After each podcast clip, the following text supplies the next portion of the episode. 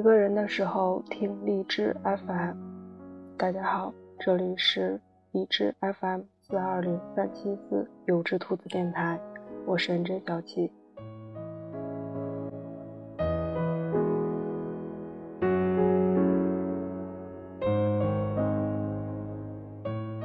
二零一五年九月五日，在我二十五岁生日后不到四个月，早上五点钟，爸爸过世了。他病了七年，从二零零八年四月，我高三的时候，他就病了。血栓性血小板减少性紫癜，因为血小板含量很低，凝血功能很差，不能磕着、碰着，刷牙也因出血也很麻烦，好端端的就会内出血，身上各处都是青斑和血瘀。大小便泛红，医生说这病的死亡率很高，让我没有心理准备。血浆置换手术是目前最好的治疗方式，但也不能保证一定能治愈。要做多少次也说不准，得看病人的身体状况。恢复的好，两三次就行了；恢复的不好，就是无底洞了。当然。也要看家属的经济条件，一次手术要五千多。妈妈把家里的钱都花光了，还问亲戚朋友借了十来万，终于治好爸爸。出院的时候，爸爸虚弱的就像瘫痪中风的病人，每天躺在床上休息，吃喝拉撒都要人照顾。因为大量使用激素药，他浑身浮肿，像泡在水里很久的尸体，脸上东倒西歪，都是赘肉，像用橡皮泥捏的一张脸。但妈妈已经很满足了，她只要爸爸能吃能睡，能走能行，爸爸在，这个家就有个家的样子。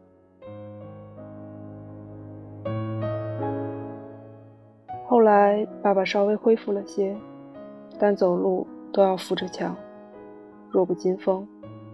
看电视看十分钟就头晕眼花，满头大汗，身子太虚，很容易咳嗽、大喘气。每天躺在床上睡觉，醒来就是吃药吃饭。医生开了一堆药，说千万要好好照顾，按时吃药，每个月来医院复诊，查血常规。这病只能药物控制，没法根治，很容易复发。以为医生是习惯性嘱咐，跟谁都这么说，谁知道后来他真的复发了一次又一次。前两次复发。都是在上海治的，做血浆置换手术，后来实在治不起了，负债累累，再没有可借钱的亲友，回东台老家，在市医院用药物治疗，环保素软胶囊，死马当活马医，居然也治好了。医药费便宜很多，加上家里申请了低保户，能报销大半。后来，我大学毕业，工作赚钱，把家里的债务还掉不少。比起从前，经济压力小很多，偶尔复发也能应付。但这次复发特别严重，往年用过的药都用了，又加了许多新药，都不在报销范围内，一天的医药费。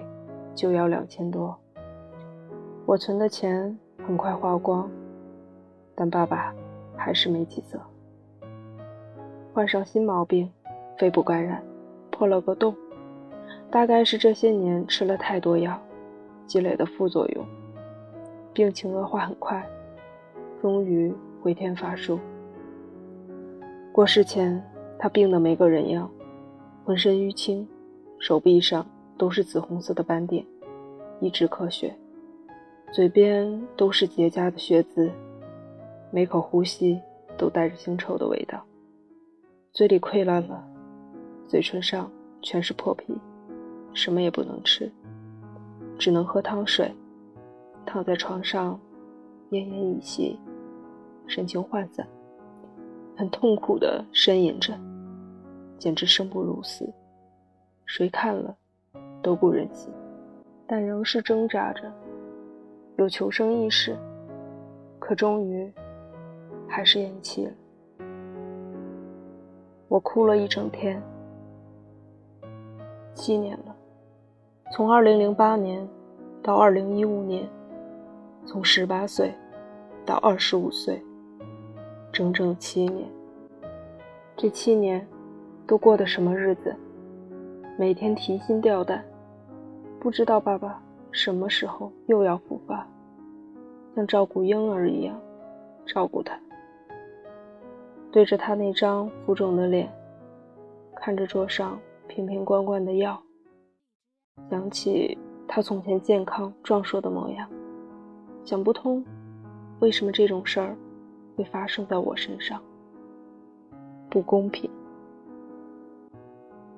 爸爸一旦复发。我更加提心吊胆，不知道又要花多少钱，得找谁借钱。每天跑医院照顾他，询问医生护士，他情况有没有好点儿，什么时候做手术，还差多少钱。坐在走廊上的长椅上，惶惶度日。七年了，同龄人最青春美好的年岁。我没度过一天的安稳日子，不知道无忧无虑是什么滋味，总是焦虑、发愁、唉声叹气，心理压力很大。每天晚上做梦，醒来头昏脑胀，常常心动过速，喘不过气来，只求爸爸能活着。大三就在外面实习，拼命省钱，赚钱。存钱给他治病，也早有预感，他的病迟早会要了他的命。结果这一天真的来了。二十五岁的我，再没有爸爸。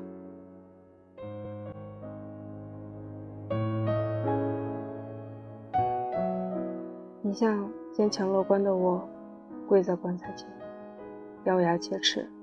掉眼泪，我跪着，他躺着；我跪在棺材前，他躺在棺材里。我生，他死，阴阳相隔。我难过，我愤恨。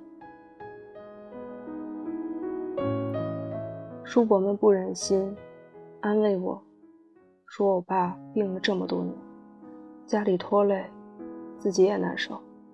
临走前的那个样子。谁看了都心疼，太煎熬，太受罪。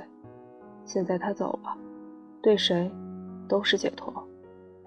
我已经尽力了，没有对不起他。换了平常人家，只怕2008年那回就放弃了，就当他多活了七年。但我还是哭。爸爸没了，能不哭吗？别人是。子欲养而亲不待。我爸爸从没养育过我，反倒是我养了他七年。我知道，我尽孝了，对得起他。但眼泪就是止不住，七年来的压抑和怨怒都哭了出来。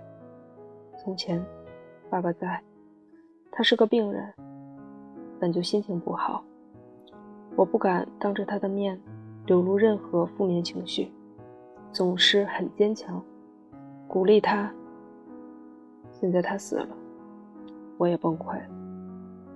想想就觉得，我这二十五年就是一场悲剧。我是留守儿童，自小跟爷爷奶奶长大，爸妈一直在上海做水产生意。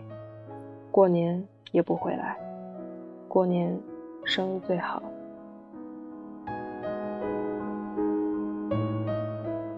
这些年，除夕夜我们没吃过一顿团圆饭，只有放暑假了，我去上海找他们。平时很想他们，身边同学都有爸妈陪着，就我没，特别羡慕，特别缺爱，总盼着将来能去上海念大学，跟他们一块儿过。老师说，上海高校在我们江苏。招生很少，分数线很高，所以我拼命学习，保持年级第一。二零零八年，江苏省高考方案改革，不考物理、化学，总分只剩下四百多分。理科强势的我，选择了奥赛的路。为了能被保送，我放弃了很喜欢的数学奥赛、化学奥赛，选了我们学校历年来。得奖率最高的信息学奥赛，拿到奥赛一等奖后，保送上海交通大学软件工程系，如愿以偿来了上海。虽然水产市场很脏很乱，但一家人在一起就好，我很欢喜。可是没过一个月，爸爸就病了。此后每年都复发，我也没抱怨。他没钱给我上大学，我就自己想办法筹钱交学费，申请助学贷款、助学金、学费减免。大学四年没问爸妈要过一分钱，不想给他们添负担。大三下学期就在外面实习赚钱，帮妈妈分担生活费、还债，给爸爸治病。结果。现在爸爸死了，我很气，不明白为什么别人的童年都有爸妈陪在身边，我没有。为什么家长会同学们都跟爸妈嘻嘻笑笑的，我一个人孤孤单单坐角落？为什么别人上大学都是爸妈给钱，不愁吃穿，我得自己想法子筹钱，省吃俭用，荤菜都很少吃。抠门的像个吝啬鬼，为什么别人都是爸妈照顾孩子，我没被他们照顾过？刚成年就要照顾他们，为什么很多二十五岁了还在啃老，总伸手向爸妈要钱？我二十五岁就死了爸爸，户口本上户主一栏换成我的名字，从此我就要照顾一家人。想起二零零八年五月，我十八岁生日的时候，在浦东仁济医院住院部十四楼血液科病房里，爸爸要小便了，我就把病房帘子拉起来，等他脱裤子，把尿壶摆在他裤裆里，等他小便完了，拿毛巾帮他把裤裆擦干净，把裤子穿上，把尿壶拿去卫生间冲洗。种种心酸、辛苦、身心劳累。从前我没抱怨过，因为我爸活着就是我的精神支柱。再苦、再累，我都能撑下去。现在他死了，我撑不住了。这些年我挺坚强的，但我也有软弱的时候。我也才二十五岁。我受不住这么大的压力。爸爸过世那些天，我从早哭到晚，跪在灵前烧冥纸的时候在哭，给亲戚朋友递香烟的时候在哭，跟叔伯们商议葬礼事宜的时候在哭，更多的时候是坐在角落里哭，哭到晚上头晕眼花，昏睡。希望醒来发现，不过是一场梦。爸爸还活着，因为我实在无法想象以后的日子要怎么过下去。但是第二天早上醒来，我没有再哭，我哭够了，脸上都是昨天的泪痕。我还是伤心难过，看到棺材里爸爸的遗像就要掉眼泪。但我更清楚、更理性的认识到，爸爸已经不在了，日子总要过下去。比如眼前首先要做的就是爸爸的葬礼。我在这边哭哭啼啼，只顾着自己伤心难过，把什么事儿都丢给妈妈，太不负责任。妈妈也很伤心，我要体谅她，照顾她。爸爸不在，往后我就是家里唯一的男子汉，妈妈和奶奶唯一的指望。我也不愿意承担这个年纪难以承担的。这么重的家庭责任，但我没得选。我不能矫情软弱，我要坚强，要乐观，要积极向上。爸爸的整个葬礼，除了在火葬场要火化的时候给他的遗体浇酒精，我没忍住，哭了，因为这是我见他的最后一眼。除此之外。我没再哭过，偶尔妈妈掉眼泪的时候，我还要忍着眼泪安慰她。我说不上别的话，只说你别哭，你别怕，还有我，有儿子照顾你，你别怕，有儿子在。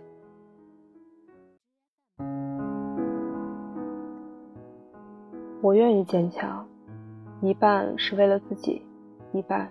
是为了妈妈和奶奶。这世上还有人等着我去照顾、去保护，所以不得不勇敢起来，为他们遮风挡雨。忙过了爸爸的葬礼，我把妈妈和奶奶接到上海，三个人租了一个一室户。妈妈和奶奶睡卧室的大床。我睡阳台的小床，从此一家三口三代人过日子。两个寡妇，一个没爸爸的单亲家庭，再也不想什么阖家团圆。可怜奶奶一把年纪，八十岁了，还要随着我们动迁。只是他老年丧子，爸爸没有兄弟，他只能跟着我这个孙子。奶奶照顾我多年，很疼我，我也很疼她，愿意照顾她。十八岁的时候，我照顾爸爸；二十五岁的时候，我照顾奶奶。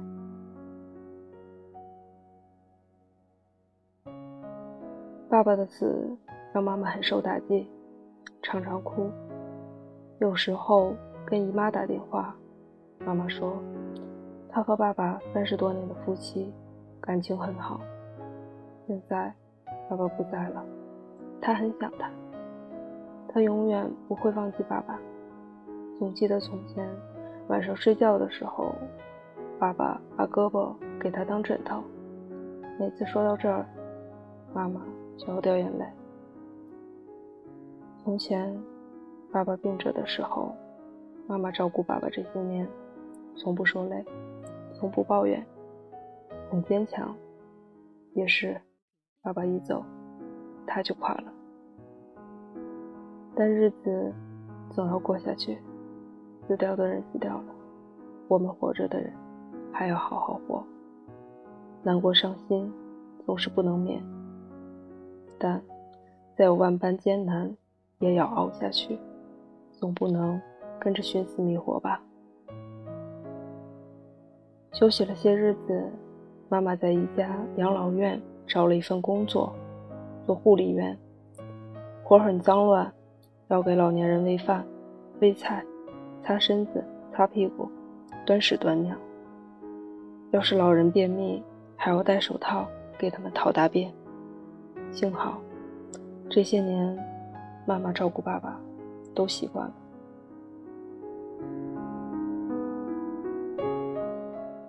早上六点到养老院，晚上六点下班，管三顿饭。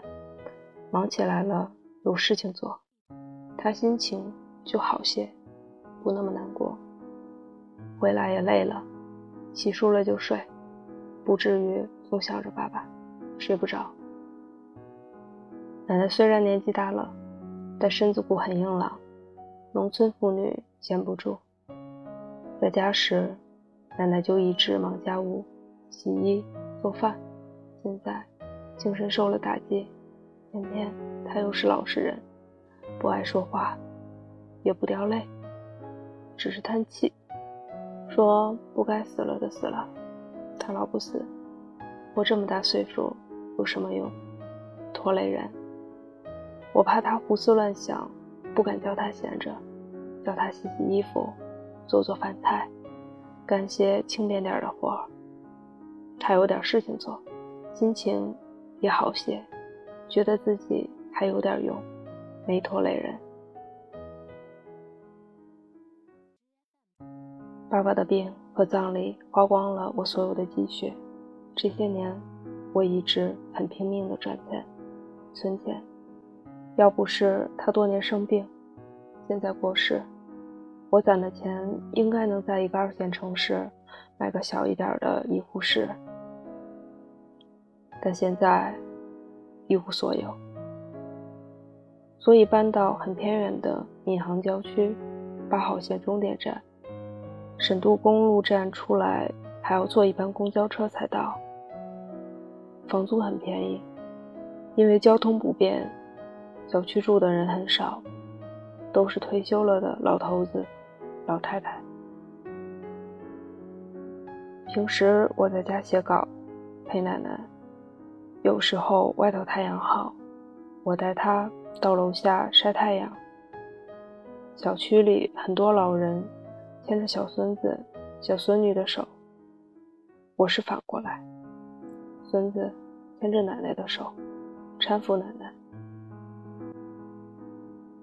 有一回，有个老太太打招呼，说：“这孙子孝顺呢，照顾奶奶老体贴的，还摸摸头发。”摸摸手，奶奶真有福气。奶奶叹气：“老年丧子，白发人送黑发人，算什么福气？”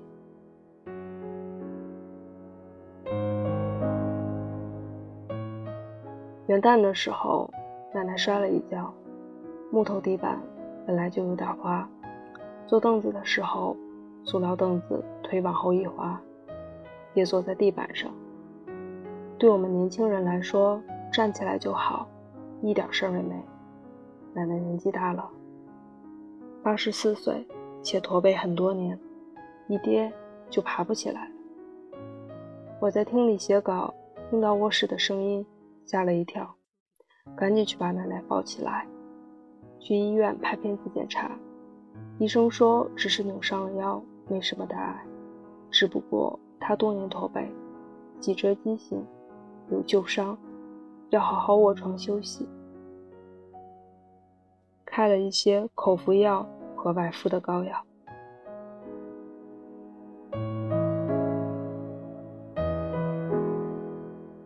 从此以后，便是我照顾奶奶生活起居。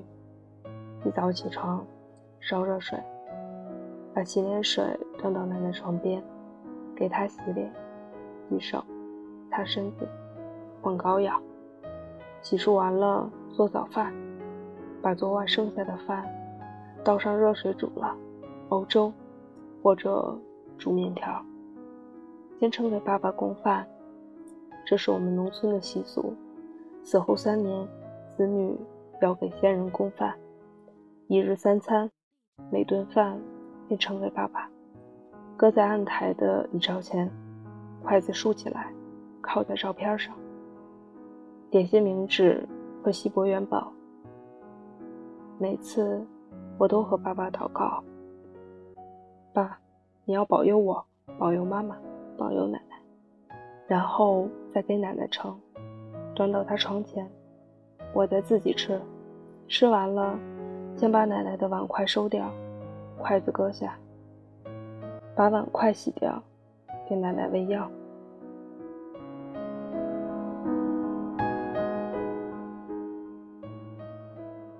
午饭前我写稿，到了中午的时候，淘米、洗菜、做饭。吃过饭，我写稿，晚饭是妈妈回来做。偶尔奶奶下床大小便，都是我扶她，时不时摸摸她的手，摸摸她的脚，问她冷不冷，冷了给她开电热毯。开取暖器，热水袋换热水。平时就把电视开了，声音调小点儿，由她躺着休息。有事儿就喊我。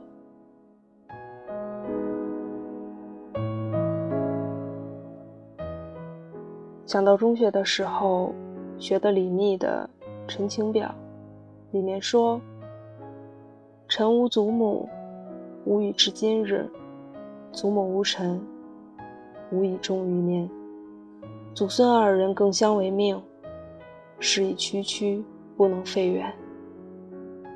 有时候觉得日子过得真累，压力很大，尤其晚上写稿的时候。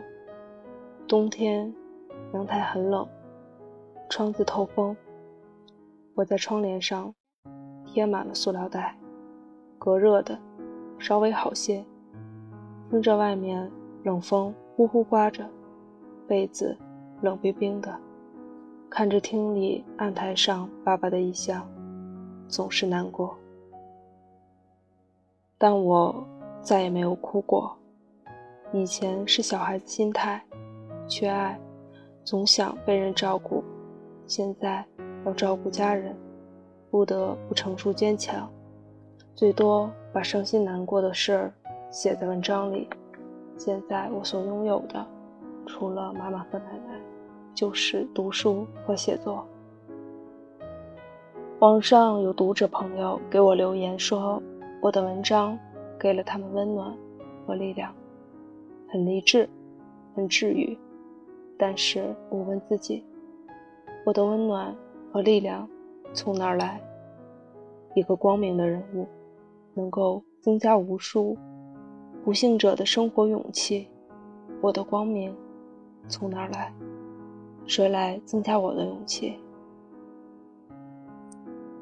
有天下午翻看《二十年目睹之怪现状》书的开头，便是当事人年纪轻轻就死了父亲，为父奔丧，从此孤儿寡母，受人欺负。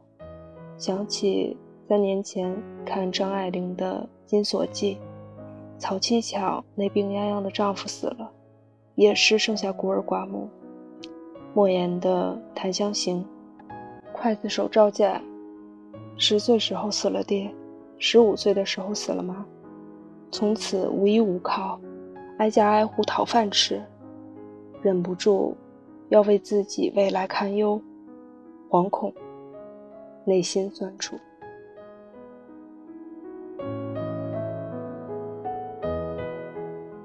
两年前，我认识一个女生朋友，叫小叶。大二那年，她妈妈过世了，她有两年时间不能走出阴影，每天跟朋友在外面喝酒玩乐，喝到吐，回家就醉倒在地板上睡觉。他爸爸也受了打击，不管他。当时我暗自庆幸。幸好我爸还活着，真难想象，要是哪天我爸爸不在了，我要怎么熬下去？只怕也要很长一段日子，走不出阴影了。总归会想不通，为什么这种事儿会发生在我身上。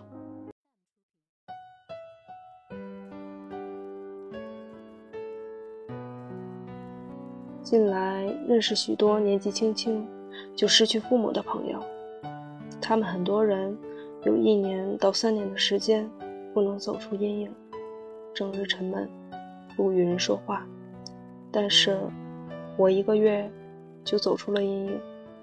确实，我很难过，很想不通，为什么这种事儿会发生在我身上？世上千千万万的人。都活得很好，怎么骗我爸，再没有活着的机会？于是我根本就不去想了，我只知道，日子总要过下去。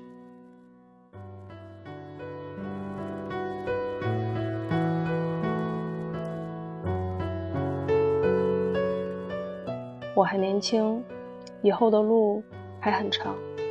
无论如何，不能停在这儿。再有，我要照顾家人，这不是世俗人伦的道德束缚，而是多年来相依为命、一份植入骨血的心境。他们也是我的精神支柱。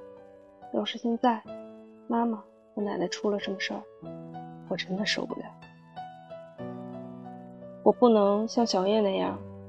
因为现实太残酷，就百般逃避，不去面对，甚至自暴自弃，伤害自己。如果我逃避了，整个家的担子就落在妈妈身上，这太自私。男子汉大丈夫，要勇于承担责任。所以，逼着自己过了爸爸的葬礼，就坚强起来。再没掉过眼泪。我相信，要是爸爸一下有知，更乐于见到坚强的我。总记得二零一零年，爸爸第二次复发住院的时候，跟我说：“他说，要是有一天他死了，我不能哭，因为到时候妈妈、奶奶都在。”我要照顾他们，以后我就是家里的男子汉，顶梁柱，我要当家做主。当时我哭哭啼啼，觉得我做不到。现在我没叫他失望。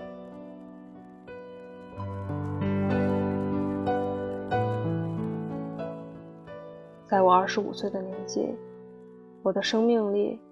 没有了太阳，所以我要发光发热，成为自己的太阳，温暖别人。我的生命里没有可依靠的树，所以我要长出枝叶，自己成为一棵树，为别人遮风挡雨。我的生命里没有人来保护我、照顾我，所以我要坚强、勇敢。照顾奶奶和妈妈。成长是一个极其残忍的过程，忽然有一天，责任压过来，叫你退无可退。如果有的选，没人愿意过这种悲惨的生活。只是事已至此，逃避也不是办法。日子总要过下去。凡是依靠他人是不行的，总有些路。要独自行走，不是说就不难过了。有时候写稿子写累了，出门散步，郊区人少，我站在路边，木然地望着远方，高楼大厦，蓝天白云，想起爸爸，想起自己孤身一人，再无依靠，鼻子发酸，眼眶。也湿润了。很多次，我在无人的地方自言自语，当时跟爸爸说话，说我很累，说我支撑一个家压力很大，很想休息。但很快的，我又说：“爸爸放心，我会照顾好妈妈和奶奶。”回了家，拼命吃饭。我太瘦，一米七的个子，不到一百斤。爸爸去世的那段日子，精神上受刺激，也没什么胃口。加上一天到晚忙着葬礼的事儿，很疲惫。半个月瘦掉十斤，朋友们见了都说我皮包骨头。以前无所谓，瘦点就瘦点，现在不行，万一妈妈生病了怎么办？家里没别的男人，我总得把他背到楼下，打车去医院。我不仅要内心坚强，身体也要强壮。秘密是大口大口吃。我要成为一个强壮的男人，有很宽的肩膀，很能承担责任。前些日子，某天晚上睡觉前，看到小叶发了很多插画的照片。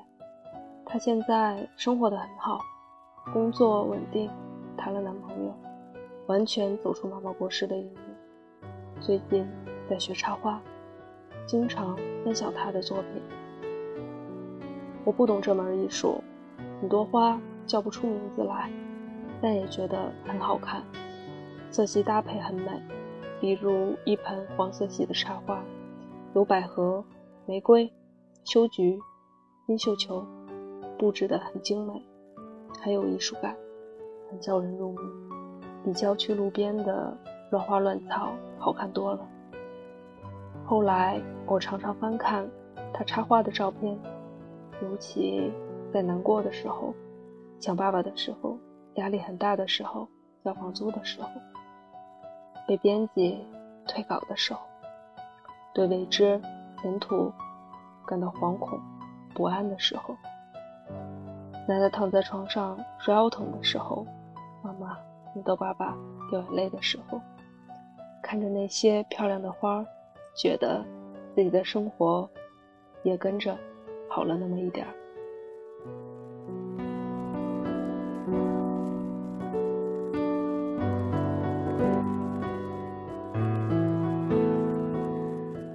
并不是矫情，只是人在低谷走投无路，总要找些美好的事物，使自己对未来怀抱期望。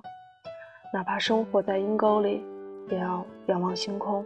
越是捉襟见肘，越要看看这些漂亮的花朵。不要告诉我，玫瑰已经凋谢，要指给我看，百合正在开放。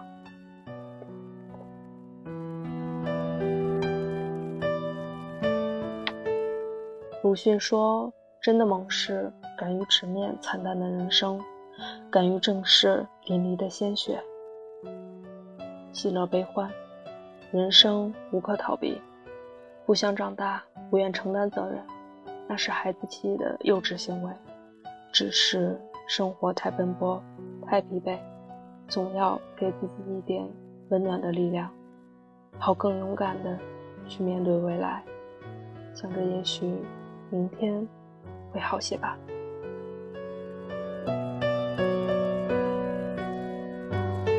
也许明天会好些吧，有个也许就够了，值得为此勇敢的奋斗下去，独自走下去。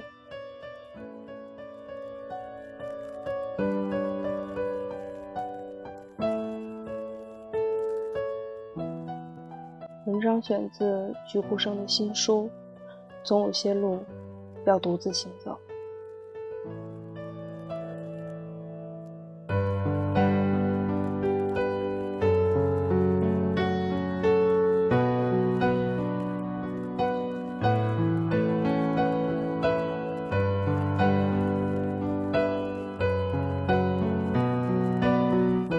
一个人的时候听荔枝 FM，读别人的故事，写自己的文字。